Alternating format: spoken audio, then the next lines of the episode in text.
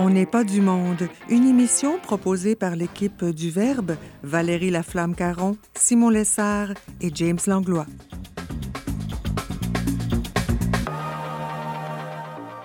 Aujourd'hui à l'émission, on réfléchit avec le philosophe Thomas de Coninck aux problèmes philosophiques de la mort et Monseigneur Christian Lépine, archevêque de Montréal, nous plonge dans le mystère de la croix.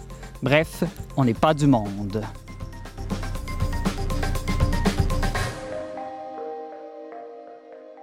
Bonjour à tous, bienvenue à votre magazine culturel catholique. Ici Simon Lessard pour cette édition spéciale dont n'est pas du monde en compagnie de mon équipe. Bonjour James et Valérie. Salut Simon.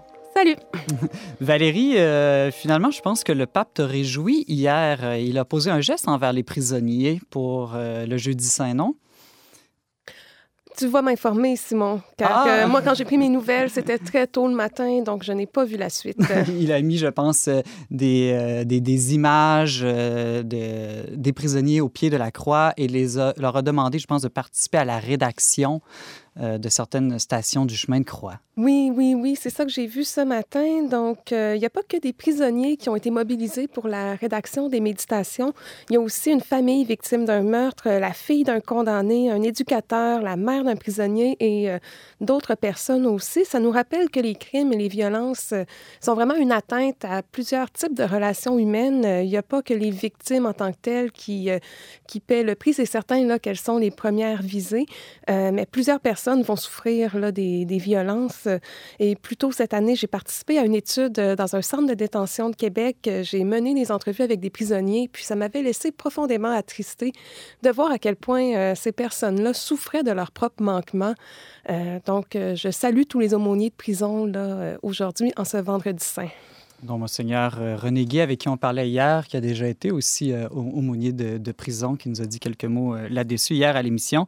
James, même si le vendredi saint est une journée marquée par la mort, terme qu'on va beaucoup aborder aujourd'hui à l'émission, il reste que le nombre de guérisons en ce moment dans le monde euh, continue d'augmenter. Oui, ben, par rapport à hier, 23h59, il y a plus euh, 3,5% de gens qui se sont rétablis. Et au Canada, même, c'est encore plus encourageant parce qu'il y a plus 5,3% de guéris euh, par rapport à hier minuit et 0% de morts. Donc, il n'y a pas eu de mort, euh, nouveau mort, mais il y a quand même des nouveaux, euh, des nouveaux cas rétablis, c'est-à-dire euh, 283 personnes au Canada. Bon, une bonne nouvelle, euh, on, va, on va toutes les prendre euh, ces temps-ci. James, si les auditeurs veulent nous rejoindre, comment peuvent-ils le faire? 1-800-447-2466, euh, numéro sans frais partout au Québec, et euh, par courriel onpdm.com. Restez avec nous, chers auditeurs. Dans un instant, nous parlons justement du thème de la mort avec le philosophe Thomas de Coninck.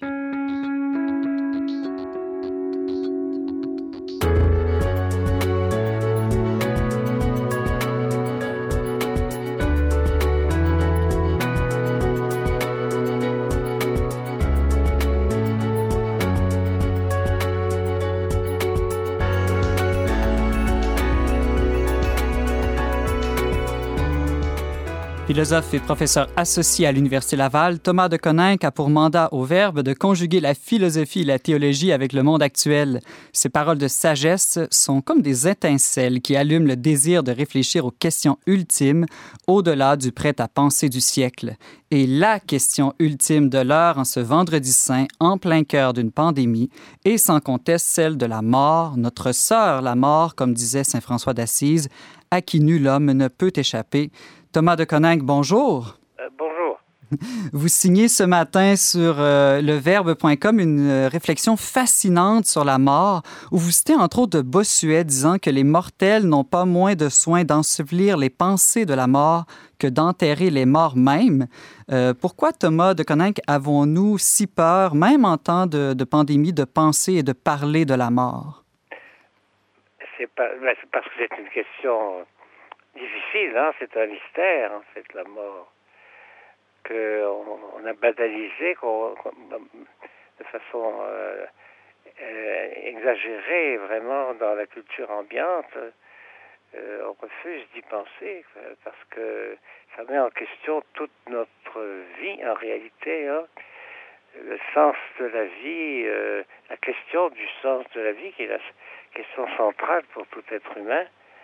Euh, ne peut pas être euh, considérée vraiment sans prendre en, considération le fait qu'elle elle se termine par la mort. Et la mort, c'est le dernier instant, le dernier moment de la vie où on peut euh, se préparer à, ce qui, viendra après. Et ça aussi, c'est une très difficile question.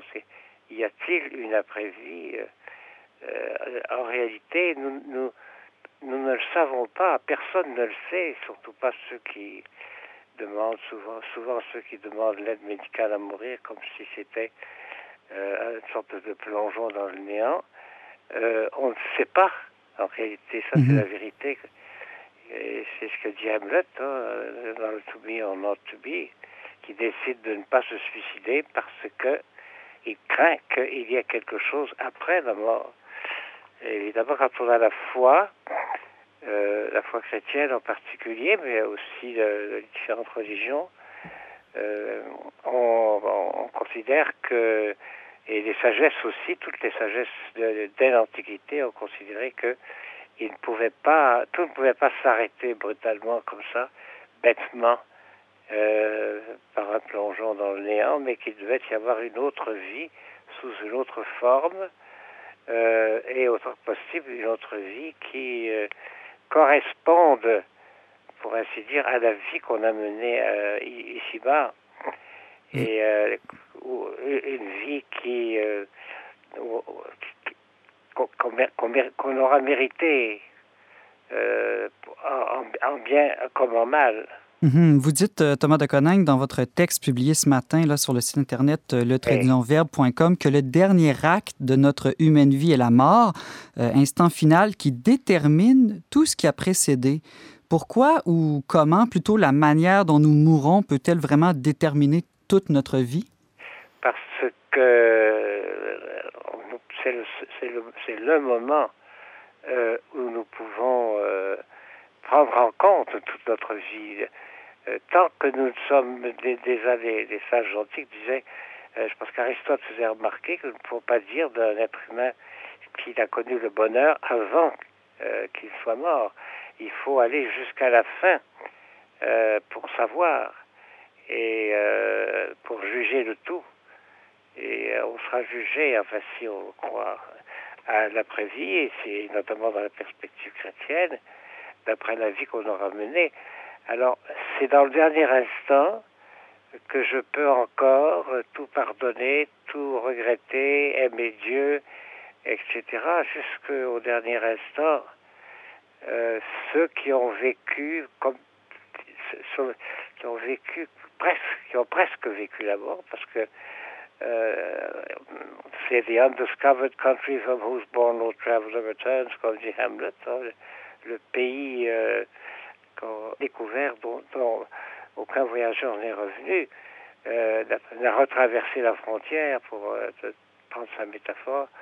Mais euh, Dostoevsky, d'autres comme ça qui ont vécu presque, euh, ont pressenti, ont, ont, ont, ont pressenti euh, autre chose. Et puis surtout, ont, vécu en, mémoire toute leur vie, comme dans un flash. Mhm. Euh, ce sera sans doute comme, comme ça le dernier instant de la mort que chacune et chacun de nous connaîtra. et dans cet instant, je peux encore, dans mon fort intérieur, comme je viens de dire, changer du tout au tout. Gadamer, comme je l'indique dans ce texte, a très bien marqué à quel point notre expérience du tout à coup, euh, du soudain dans la vie. Soudain, je saisis, je comprends quelque chose. Soudain, je change d'idée, je change de décision. Cette expérience-là nous permet de prévoir, d'une certaine manière, entrevoir ce que pourra être le, dernier instant. Et ce qui est frappant, euh, ce que j'indique aussi dans ce petit texte, c'est le l'Ave Maria, le je, vous salue Marie, euh, se termine par ces deux beaux euh, nous qui étions amortis nostri, maintenant et à l'heure de notre mort, deux accents un accent, enfin, c'est deux, deux références au temps et avec l'accent sur euh, l'heure de notre mort. L'heure de notre mort, oui, euh, Thomas de Conin, qui on ne peut pas s'empêcher de, de, penser aujourd'hui, vendredi saint, euh, et au Christ, qui est mort sur la croix en pardonnant à ses bourreaux, et aussi au bon larron, qui lui a profité de ce dernier instant dont vous parlez là, pour tout pardonner, ou plutôt revenir à Dieu. Vous, Oui. vous parliez là, justement Bon de, de, de la vie, de la vie après la mort un peu plus tôt dans l'entrevue. Aujourd'hui, on sait que dans notre société, c'est loin d'être accepté comme quelque chose, euh, euh, disons, de- d'évident. Certains même euh, avec, prétendent s'appuyer sur la, science pour rejeter la vie après la mort. Diriez-vous, Thomas de Coninck, que c'est plus irrationnel de penser qu'il y a une vie après la mort ou au contraire plus irrationnel de penser qu'il n'y a rien? C'est beaucoup plus irrationnel de penser qu'il n'y a rien, parce que notre expérience de la vie humaine, euh, proprement humaine, les deux axes principaux de ce qui fait une vie humaine restent la pensée et euh, l'amour. Et dans les deux cas, euh, nous avons une expérience d'éternité. Ah, il y a des, vérités en sciences, déjà les mathématiques, la somme des angles d'un triangle est de toute éternité égale à deux droits. Les pythagoriciens croyaient déjà à l'éternité parce qu'ils la découvraient dans la science et, euh, et, aussi dans l'amour, nous avons euh, tous, euh, toute personne qui a connu l'amour sait à quel point elle désire que ce soit pour toujours, pour l'éternité. Toutes les chansons d'amour le répètent, les poèmes, etc., de tout temps, dans toutes les cultures, que ça doit être pour toujours. Il y a ce désir très profond en nous d'éternité, et c'est naturel puisque c'est ça, euh, la vie humaine par opposition à la vie euh, simplement animale. Euh, donc c'est beaucoup plus rationnel que cette vie-là ne cesse pas, ne puisse pas cesser d'exister Mhm. que de penser que tout d'un coup ça, ça, ça peut s'arrêter comme ça. Non, c'est on est dans l'éternel déjà à ce moment-là. Donc c'est beaucoup plus raisonnable de penser ça. Oui, donc ce désir d'éternité euh, qui, La perspective de ceux dont vous, parlez, qui rejettent justement cette idée d'une d'une après-vie éternelle, euh, c'est une perspective très réductrice de personnes qui ne dépassent pas le monde matériel. Et c'est sûr que le monde, dans le monde matériel, on ne voit rien qui puisse être véritablement éternel. Donc si je réduis l'être humain, la vie humaine, à la vie biologique pure et dure, euh, à, ce moment-là, euh, ça devient irrationnel de penser à une vie euh, éternelle. Mais Socrate, vous et moi, tout être humain, c'est d'expérience en son cœur, en son âme pensante, que sait ce que c'est que l'éternité d'une certaine manière. hein, il la voit- C'est de toute éternité. Je veux que les êtres que nous avons chers, que nous avons perdus, qui sont, décédés, euh, nous désirons de, toutes nos forces euh, les retrouver, nous désirons qu'ils continuent d'exister. Euh, certains d'entre nous les prions, prions pour leur intercession parce que la charité, ça c'est le point de vue chrétien, euh, ils sont dans la charité maintenant, ils sont dans l'amour de Dieu et les liens affectifs de cette vie sont augmentés indiciblement par cette présence dans la charité de Dieu. Ça, c'est la foi chrétienne qui parle quand je le dis comme ça. Thomas de Coninck, euh, d'une manière, euh, on devrait peut-être plus s'étonner du fait qu'on meurt que de s'étonner que la vie éternelle puisse exister. Avant qu'on se laisse, euh, j'aimerais euh, vous poser la question. Euh, bon, c'est pas un secret pour euh, ceux qui nous écoutent que vous êtes un peu plus âgé que moi et que donc vous êtes plus proche personnellement euh, de la mort, même si on l'est tous de jour en jour, euh, c'est une évidence. Euh, comment vous situez-vous personnellement à l'idée que la mort est, vraiment une possibilité de plus en plus proche pour vous là en ce moment? Ah oui. Dans, mon point de vue personnel, moi j'ai la foi chrétienne, la foi catholique. euh, je crois profondément à, à ce qui est dit dans le credo. Là, sur la fin du credo, nous parlons d'une vie éternelle, de la résurrection des morts, etc. Je crois profondément à, tout cela et je fais confiance. C'est la foi. Je fais confiance euh, en Dieu euh, pour, parce que évidemment de mes propres forces, euh, je ne peux absolument rien de ce côté-là. seul Dieu euh, peut faire une différence, mais il fera, il fera, je le sais, toute la différence. Et euh, c'est tout le sens d'ailleurs de, ce que nous vivons aujourd'hui, euh, vendredi saint, avec la mort du Christ qui est mort pour, par amour pour l'humanité, pour nous sauver justement, pour faire que nous puissions vivre éternellement dans le, dans le bonheur le plus grand, dans l'amour dans l'amour de Dieu. Monsieur Thomas de Coninck, vous nous donniez quelques éléments de réflexion philosophique sur la mort. Pour continuer à réfléchir euh, sur ce sujet, on peut lire votre texte publié ce matin sur le intitulé L'heure de notre mort. Merci pour ces paroles de sagesse, Thomas de Coninck. Merci à vous. Merci.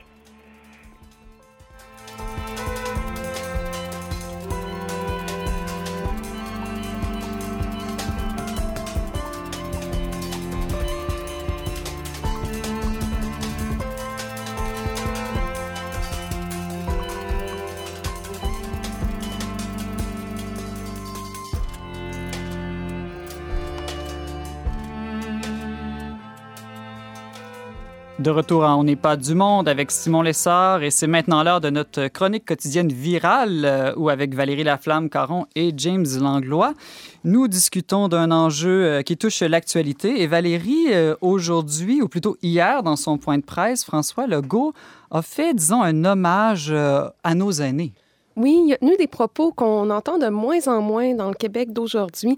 Euh, en résumé, il a parlé d'un devoir de mémoire. Donc, juste ce terme-là, je le trouvais très fort. Euh, il évoquait nos aînés qui ont bâti le Québec et à qui on doit une société qui est plus juste, plus riche, plus belle. Et euh, compte tenu qu'on vit dans une société qui valorise beaucoup les jeunes au détriment des personnes âgées, ben c'est ça. Sur le coup, ça m'a agréablement surprise, mais mon cynisme a repris le contrôle de moi-même. je me suis questionnée à savoir s'il n'y avait pas un agenda caché derrière toutes ces belles paroles. Bon, le complotisme qui sort euh, aujourd'hui euh, chez toi, Valérie. Ben, c'est un peu comme avec les anges gardiens. Hein? Moi, quand on, reçoit, quand on lance des fleurs, j'attends souvent le pot. Et là, avec les anges gardiens, il y a eu un pot encore ou pas? Euh, pas de ce que j'ai vu. Euh, mais par exemple, le pot qui a suivi, c'est euh, quand le premier ministre a dit que peut-être qu'on allait devoir vivre à deux mètres les uns des autres pendant plusieurs mois. Ça, je dois vous dire, là, ça m'a ébranlé. Mm-hmm. et on a référé justement à ces personnes âgées-là. On devine qu'elles vont devoir vivre là, sous ces contraintes-là peut-être plus longtemps. Et j'imagine qu'il y en a quelques-unes que ça a dû bouleverser même. Rendre hommage, faire mémoire, vraiment, décidément, là, notre premier slogan suit l'actualité liturgique où hier, euh, le jeudi saint, on faisait mémoire du dernier repas de, Jésus. Euh, James, toutefois, il commence à y avoir des médecins qui, qui questionnent, je ne dirais pas remettre en doute, mais en tout cas questionnent certaines mesures sanitaires euh, imposées aux aînés, justement. Ben c'est ça. il faut comprendre que, ben oui, depuis le début de cet épisode de pandémie, notre premier ministre a insisté à plusieurs reprises sur la nécessité de protéger les aînés. Il a, euh, je dirais, indiqué les mesures nécessaires pour ce faire. Eh bien, hier, avant cet hommage, dans le point de presse, il, rappelait que là, 99% des décès au coronavirus au Québec sont répertoriés chez des personnes de plus de 60 ans. Donc là, peut-être que les en tout cas, on sent que, évidemment, les personnes âgées vont rester dans, dans, cette, euh, dans cette tranche de personnes de la société qui vont devoir euh, être confinées jusqu'au bout, disons-le comme ça. Et comme tu le disais, Simon, euh, il y a des gens qui commencent à trouver que ça va un peu loin parce que, bon, si nous, déjà, on trouve ça difficile, imaginons ces personnes âgées. D'ailleurs, moi, je connais une femme qui, qui, qui, accompagne sa mère. Sa, sa mère est atteinte d'une maladie cognitive et depuis le mois de février, elle ne peut plus la voir. Elle ne peut même pas lui parler au téléphone parce que sa mère n'a pas, pas ces capacités-là. Donc, ça, ça donne lieu à des tragédies euh, familiales, je pense, à une certaine, une certaine sévérité. Et euh, d'ailleurs, le pneumologue de, Saguenay en question, Christian Allard, qui, qui, a parlé récemment dans les médias, disait que oui, lui, il trouve que c'est, ce sont des mesures qui euh, puissent, qui peuvent soustraire certains droits fondamentaux aux personnes âgées. Donc là, il dit, ben, lui, il parle, il va jusqu'à utiliser le mot déconditionnement parce qu'il dit, ben, ces personnes-là, si elles respectent les mesures comme tout le mm-hmm. monde, mais si elles ont un besoin quelconque, d'au moins aller marcher à l'extérieur, pour qu'est-ce qui, qu'est-ce qui les en empêcherait? Euh, au contraire, lui, il trouve que euh, c'est pas la meilleure solution pour préserver la santé, alors que l'isolement, la solitude et le manque d'exercice physique sont des mots qui peuvent avoir euh, des conséquences tout aussi désastreuses. Et là, un autre phénomène qu'on observe par rapport à ça, c'est justement les gens qui commencent à dénoncer ces personnes âgées qui sortent euh, je ne sais pas comment vous vous situez personnellement par rapport à ça, la dénonciation. Est-ce que mm, êtes-vous à l'aise avec ça? Bien, moi, ça avec quoi je suis euh, très mal à l'aise, euh, c'est des gens qui sont très fiers. on voit ça dans les médias sociaux, sur Facebook, dans plusieurs types de groupes de travailleurs, par exemple. J'ai vu des gens se vanter d'avoir appelé la police afin de venir vérifier les cartes d'identité des clients pour s'assurer que des personnes qui venaient deux par deux, par exemple, habitaient vraiment ensemble.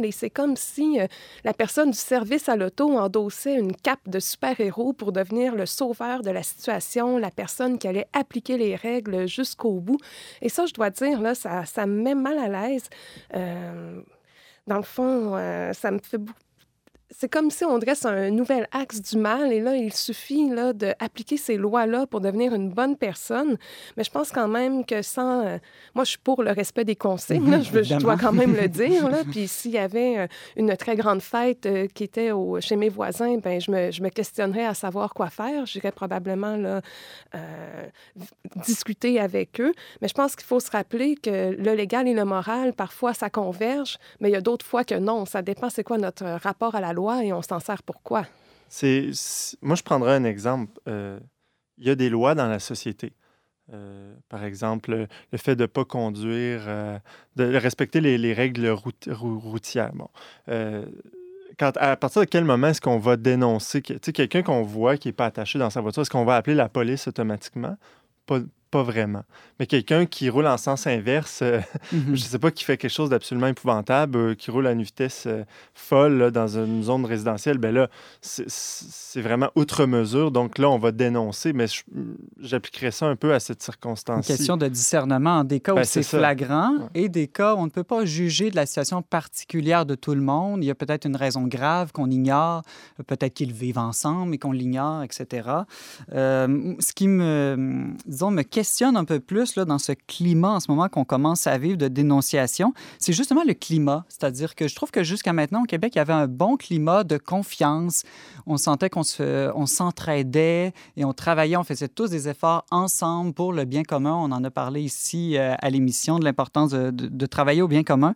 Et là, on dirait qu'on est en train de vivre dans les derniers jours un basculement du climat social où euh, c'est la méfiance, où tout le monde est perçu comme un danger potentiel et euh, des regards euh, de jugement et d'accusation. Moi-même, mhm. je suis allé prendre une marche avec deux amis, donc on était trois, et je sentais que les gens nous accusaient, alors que pourtant, on vit ensemble. Mhm. Les gens ne, savent peut-être pas, mais je vis avec cinq colocataires, et donc euh, on respectait tout à fait les consignes. Puis même, vas-y, Valérie. Peut-être qu'on va trouver que je vais trop loin, mais je trouve que dans ces situations de crise-là, on peut voir justement rayonner ce qu'il y a de plus beau des sociétés comme ce qu'il y a de plus laid.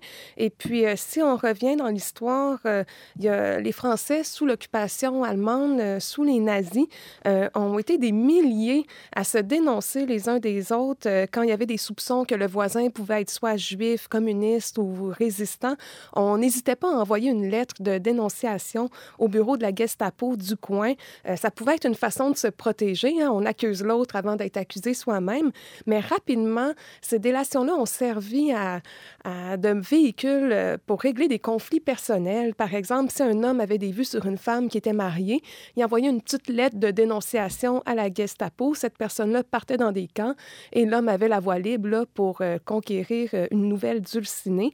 Semble-t-il que les Allemands ont beaucoup méprisé les Français à cause de ça. Et si ça vous intéresse, il y a le documentaire dénoncé sous l'occupation qui parle de cette réalité-là, de ce côté plus sombre finalement là, de, l'histoire. Oui, tu parles de la Gestapo, puis moi, je vois un peu le même mécanisme là, que de la chasse aux sorcières ou du bouc émissaire, où aussitôt que le bien commun euh, tend vers euh, justement une uniformité très forte, bien là, il y a aussitôt qu'il y a quelqu'un qui s'écarte un peu de, la norme, c'est tout de suite euh, la paranoïa, puis vite, il faut euh, éliminer la personne, il faut l'exclure. Puis d'ailleurs, on a beaucoup parlé cette semaine du fait qu'au Québec, euh, on était très bon pour respecter les règles parce qu'on Mhm. était un peuple assez obéissant, euh, qui avons confiance dans les autorités. Et euh, ça me rappelle un peu, euh, actuellement, bon, on est, euh, on est soumis en quelque sorte aux consignes du premier ministre. À l'époque, on était plus soumis à l'Église catholique. Et aussitôt que quelqu'un dérogeait aux normes morales du temps, par exemple, une femme qui tombe enceinte, on devait l'exclure du pays, ou, c'est-à-dire du village, pardon. Puis vo- voilà, c'était... Encore là, ça me rappelle ces mêmes mécanismes-là. Et je pense qu'il faut être prudent, il faut vraiment faire attention. Je ne peux pas m'empê- m'empêcher de penser en ce vendredi saint que pour les chrétiens, d'une manière, on est plus invité à s'examiner soi-même qu'à examiner, juger et accuser les autres euh, constamment, à chercher des, des boucs émissaires. Oui, ou Euh, la- la- la- même une parole d'évangile qui dit si, euh, si un de tes frères euh, commet une faute, ben, va d'abord le voir lui pour lui en parler. S'il t'écoute pas, va chercher quelqu'un d'autre. Et là, après, s'il t'écoute pas, traîne-le en cours. Là. Et il y a même un proverbe qui dit que l'enfer est pavé de bonnes intentions.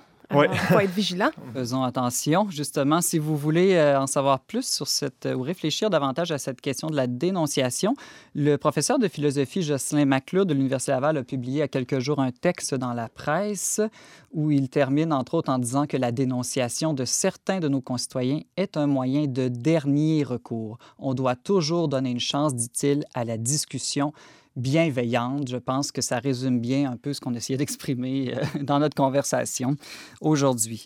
Restez avec nous. Dans un instant, on s'entretient avec Monseigneur Christian Lépine, archevêque de Montréal.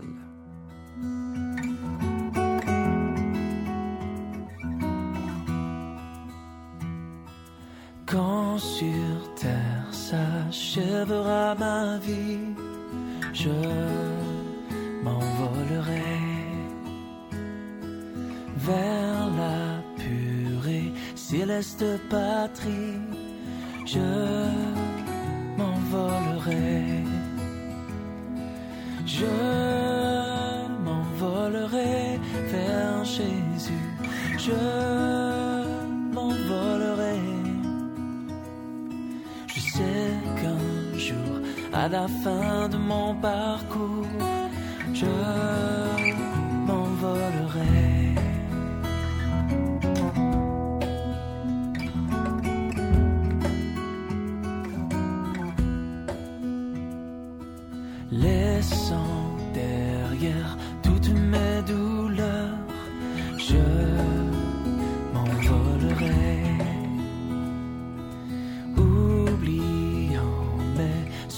Et mes pleurs,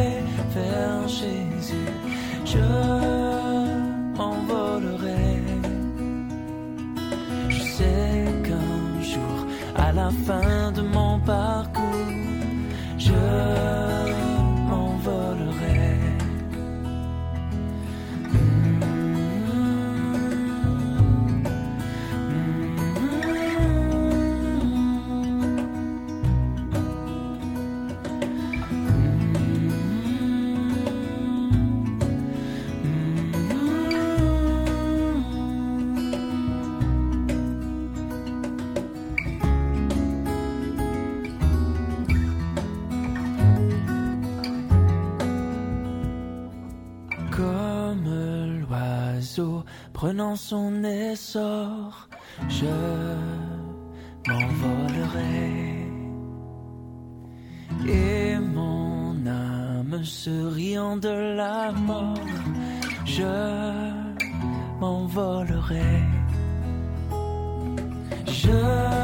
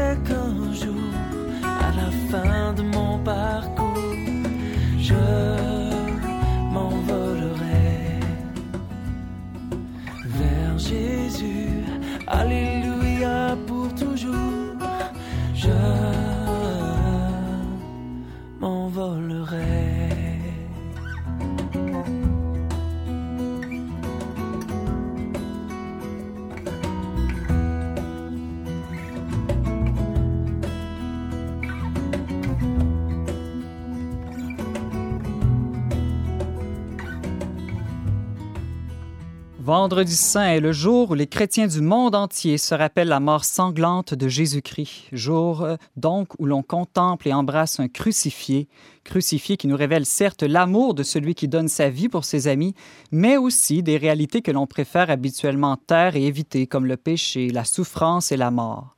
La pandémie qui sévit aujourd'hui n'est-elle pas elle aussi un long vendredi saint qui nous contraint à regarder la mort en face? Pour éclairer ce mystère de ténèbres, Monseigneur Christian Lépine, archevêque de Montréal, est avec nous.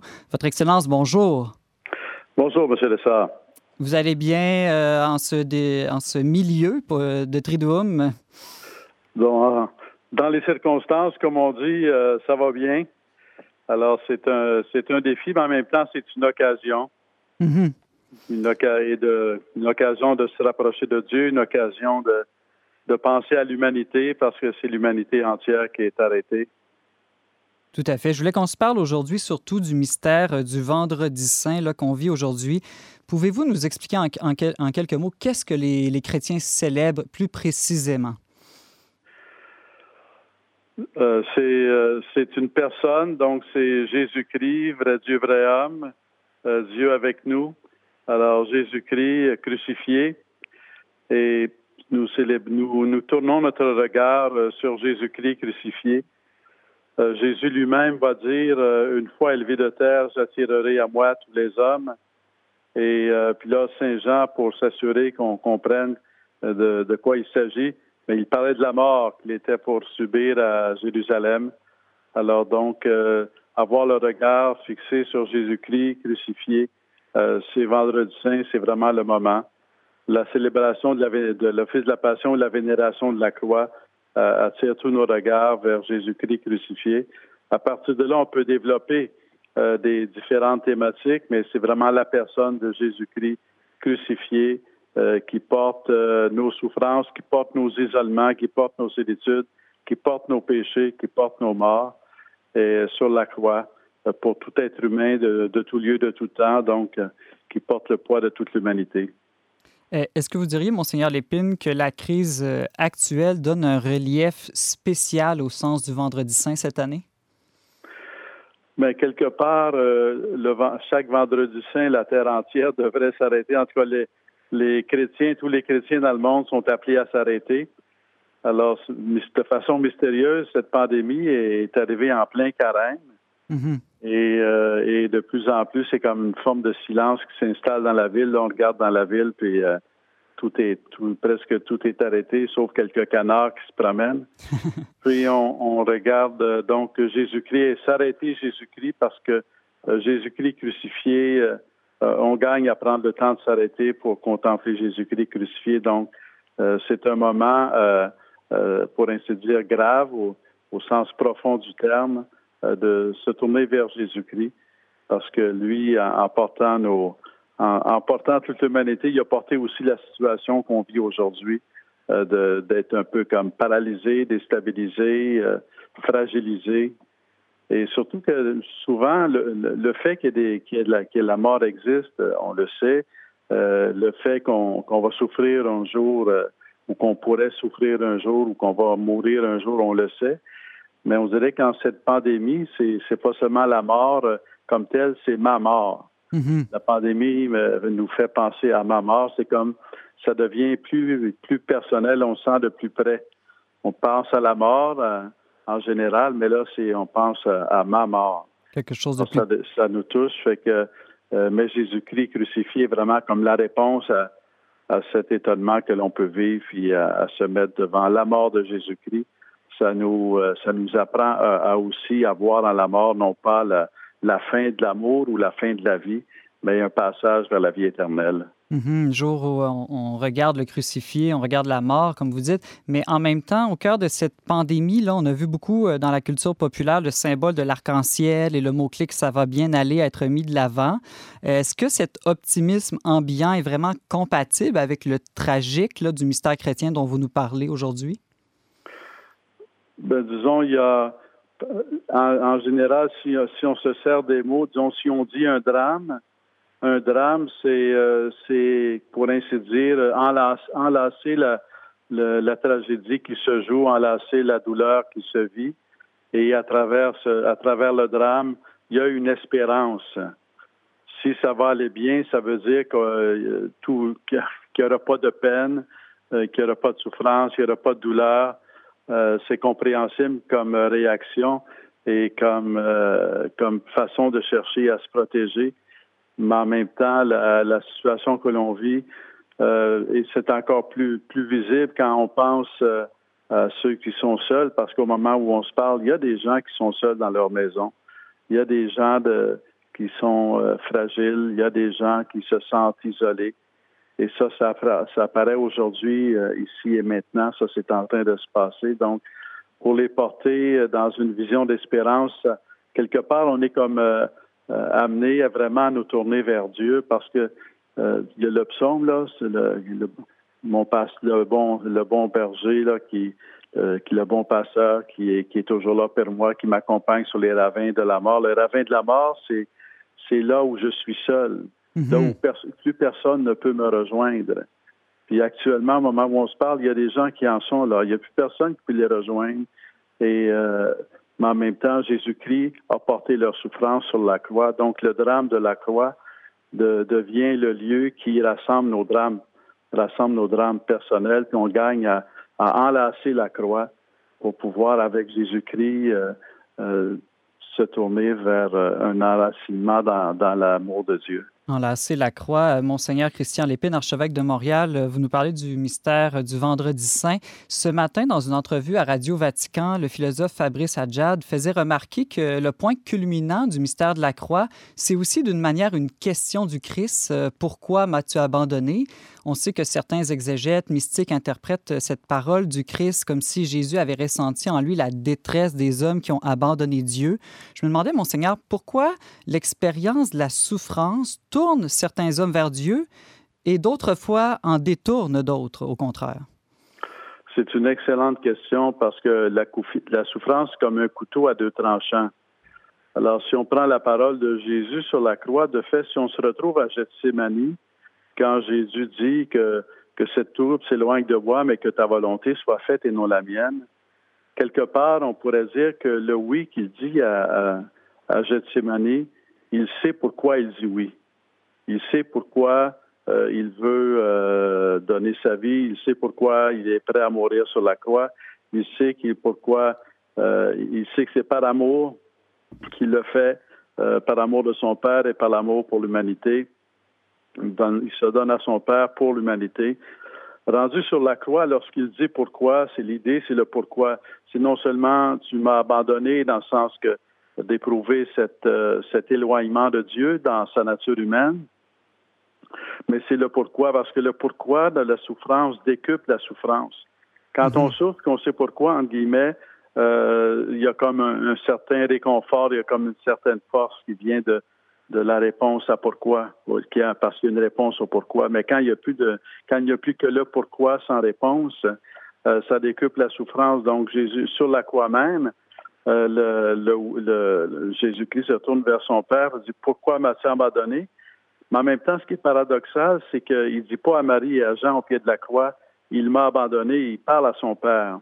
Ça veut dire qu'on peut le voir en tout cas disant que dans, son humanité, parce qu'il a assumé notre humanité, hein, donc dans notre humanité et son humanité, euh, il ressent tout le, tout le, poids de, euh, de la souffrance, tout le poids de la solitude, tout le poids de l'abandon, mais en même temps, dans, dans son être personnel, si on veut, il sait qu'il n'est pas abandonné, donc il continue à parler à son Père.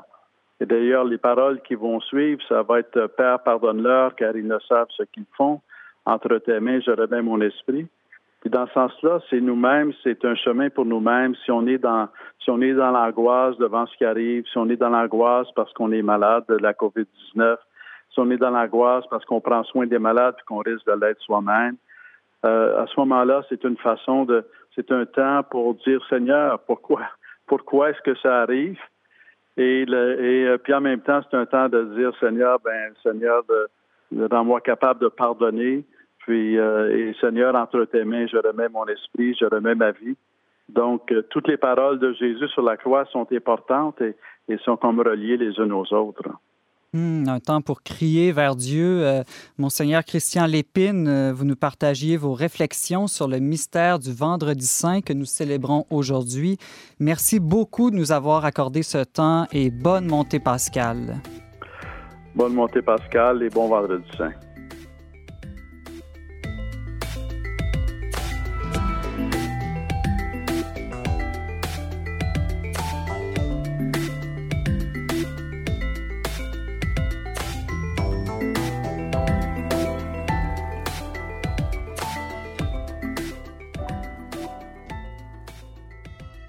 De retour à On n'est pas du monde avec Simon Lessard euh, au micro. Avant de se laisser, euh, j'ai le goût de vous demander, est-ce que, euh, Valérie et James, comment vous pensez occuper le, le long congé, à part évidemment rester à la maison?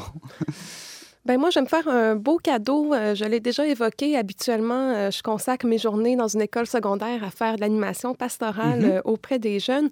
Donc, en fin de semaine, je vais appeler la cinquantaine d'élèves avec qui je collabore là, de plus près. Et euh, je suis la première personne à qui ça va faire un grand plaisir. Et toi, James?